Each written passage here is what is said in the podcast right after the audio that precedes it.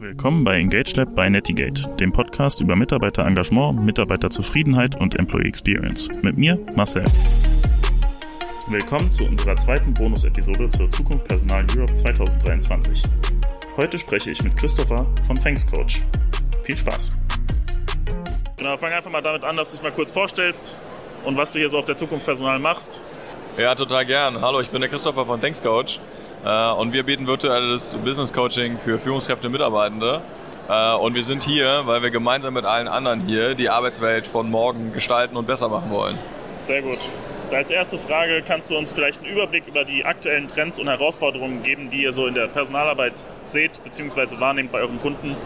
Allgemein sehen wir ähm, eine sehr, sehr große Herausforderung beim Thema Recruiting und äh, Bindung von Mitarbeitenden in Verbindung mit dem Thema der Zufriedenheit. Äh, das heißt also, viele Abteilungen strugglen tatsächlich damit, überhaupt Mitarbeitende zu finden oder die dann entsprechend zu binden. Ähm, was aber in Teilen vielleicht nur an Herausforderungen der eigentlichen Organisation liegt und auf der anderen Seite an der Veränderung der Arbeitswelt, in dem sich sozusagen sowieso Zeiten, in denen Mitarbeitenden innerhalb einer Organisation bleiben, äh, reduzieren, weil sie sich weiterentwickeln, weil sie sich draußen am Markt umschauen und wir auch einfach sehr attraktive äh, Konditionen oder Bedingungen gerade auf dem Arbeitsmarkt haben, der sehr arbeitnehmerfreundlich ist. Und dann auch noch in Bezug so auf die Messe, welche neuen Technologien oder Tools habt ihr so festgestellt, sind gerade im Trend, beziehungsweise haben sich vielleicht jetzt schon als besonders hilfreich in der HR-Arbeit erwiesen?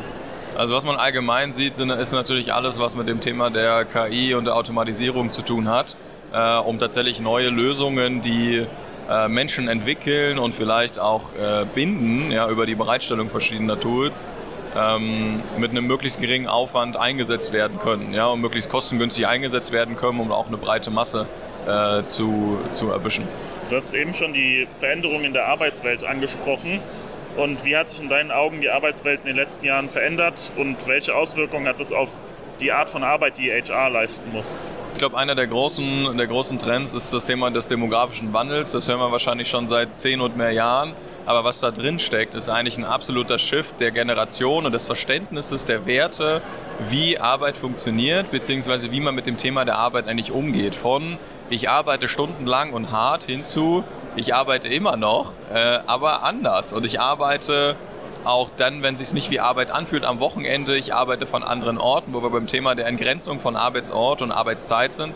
Und damit einher müssen sich natürlich alle Tools und Unterstützungsangebote, die Mitarbeitende innerhalb von Organisationen nutzen können, äh, weiterentwickeln. Und genau das tun wir hier und genau das sehe ich ja auch im Startup-Bereich. Neue Lösungen, die mit KI, die mit Digitalisierung, ähm, Weiterentwicklungsmöglichkeiten anbieten, äh, Benefits anbieten, äh, die quasi einen positiven Einfluss auf die Gestaltung nehmen, was ich auch als neue Generation brauche von der Arbeitswelt, um zunehmend mobil, flexibel und so zu arbeiten, wie ich mir das selber vorstelle und das gepaart immer noch mit einem guten und hohen Anspruch an Arbeit, den auch die jüngere Generation mitbringt. Kannst du uns, wir hatten ja vorhin schon die neuen Technologien und Tools, ein Beispiel vielleicht geben, was besonders innovativ war, gerne auch im Zusammenhang mit Personalentwicklung vielleicht. Ja. Im Stichwort der Personalentwicklung sehen wir alles, was äh, dem Lernenden hilft, die passenden Lernangebote äh, zu finden, richtigen Content vorschlägt in Verbindung mit entsprechenden Bedarfsanalysen. Und das sind quasi auch Teile von Systemen, die wir hier sehen.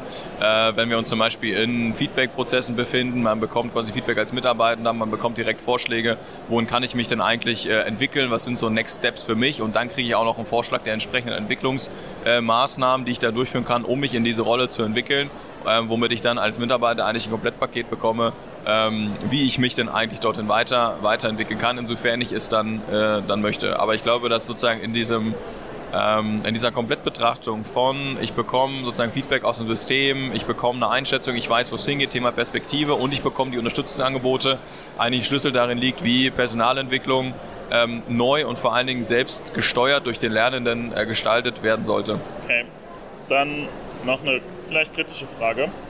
Wie wichtig ist in deinen Augen die Förderung von Vielfalt und Inklusion in der heutigen Arbeitswelt und welche Maßnahmen ergreifen Unternehmen, um dies zu unterstützen? Äh, das Thema ist immens wichtig und steht für mich auf einer Stufe auch der Nachhaltigkeit. Ich finde, das sind gerade so zwei Themen, die gerade so durch die Arbeitswelt und durch die Wirtschaft äh, gehen und wandern. Ähm, Diversität bekommt noch nicht das, die Aufmerksamkeit, die es bekommen sollte. ähm, weil es, glaube ich, noch mal so zwei Jahre hinten dran ist, in Anführungsstrichen, im Vergleich zu einem äh, Hype-Thema, was wir davor diskutiert haben, wie die Digitalisierung. Das kommt jetzt so langsam gut in die Umsetzung. Das wird mit dem Thema Diversität und Inklusion auch passieren.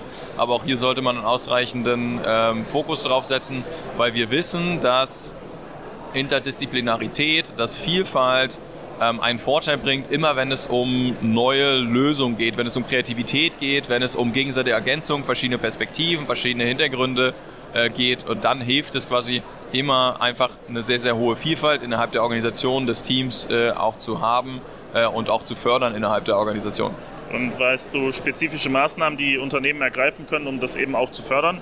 Das und vielleicht in Verbindung mit dem Recruiting, sich auch auf anderen Märkten oder Ländermärkten äh, umzuschauen und aktiv auch äh, fremde Kulturen in Anführungsstrichen zu rekrutieren und dort sozusagen Partnerschaften einzugehen, um sie dann auch in die eigenen Teams zu holen. Ähm, dazu gehört äh, auch das Thema der Remote-Teams, also erstmal so eine Möglichkeit überhaupt anzubieten, äh, mobil und flexibel zu arbeiten, um das quasi zu fördern. Dann äh, ähm, geht es natürlich weiter zum Thema äh, interkultureller Trainings und so weiter, ähm, um eben auch mal aufzuzeigen, welche anderen Perspektiven und Möglichkeiten Mitarbeitenden auch mit die, genau diesen anderen Perspektiven äh, einmal haben. Und ganz am Ende komme ich äh, auch immer wieder zu dem Punkt, egal was für ein Thema man innerhalb von Organisationen fördern möchte, man braucht jemanden aus dem Top-Management und einen Entscheider, der das unterstützt. Das heißt, man kann sonst noch was einführen und versuchen, das Thema zu, äh, zu promoten. Am Ende brauche ich einen Top-Entscheider, der das Thema ähm, innerhalb der Organisation für sich selber als strategisches Thema erkennt und treiben möchte, um es voranzubringen. Dann zur nächsten Frage. Welche Rolle spielt in deinen Augen die Mitarbeiterbindung in der heutigen Geschäftswelt und welche bewährten Methoden gibt es, um die Mitarbeiterbindung, aber auch die Mitarbeiterzufriedenheit zu steigern? Finde ich ist eine spannende Frage, weil die kann man tatsächlich von zwei Seiten her diskutieren. Ähm, wir kommen ja beim Thema der Mitarbeiterbindung so ein bisschen aus der Betrachtung, je länger, desto besser weil lange Betriebszugehörigkeit, weil man hat alles gelernt, weil man weiß eigentlich, was man da tut. Und man muss eigentlich nur gucken, in Anführungsstrichen, dass der Mitarbeiter nicht unzufrieden wird, damit er da nicht geht.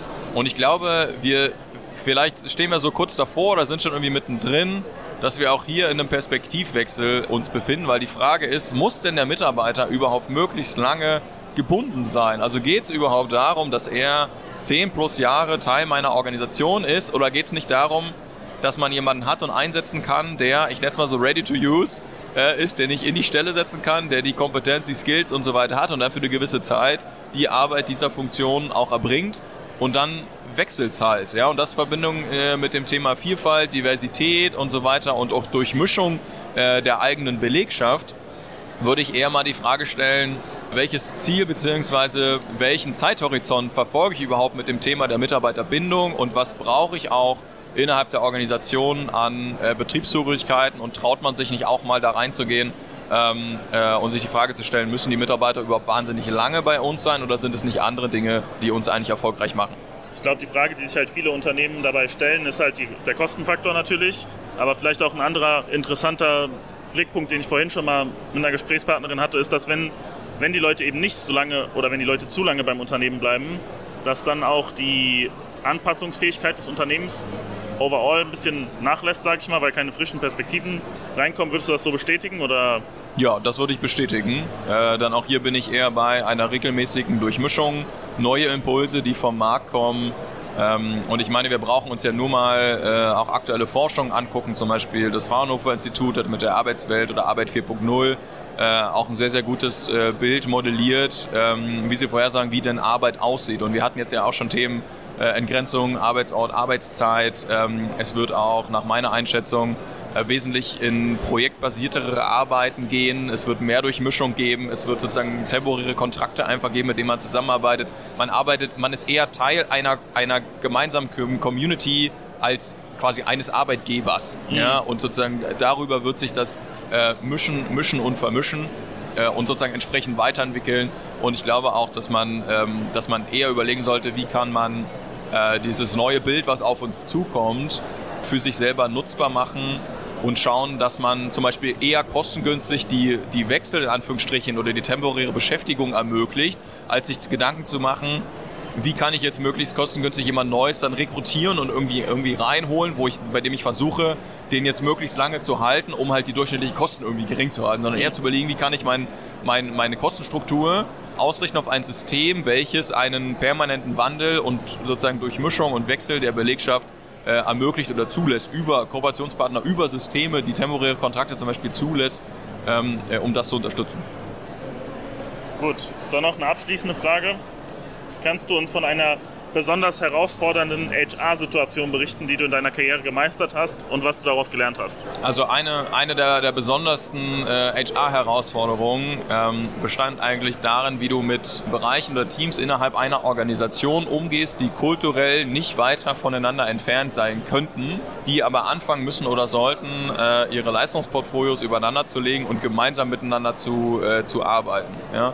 Denn auch hier dieses, ich bin wieder bei Thema Diversität, Perspektivwechsel und so weiter und das Einlassen auch auf, an, auf andere war da tatsächlich eine sehr, sehr große Herausforderung. Hier geht es um einen Gesamtbereich von ca. 80, äh, 80 Mitarbeitenden, äh, die wir auch äh, kulturell miteinander vereinen wollten, in Anführungsstrichen.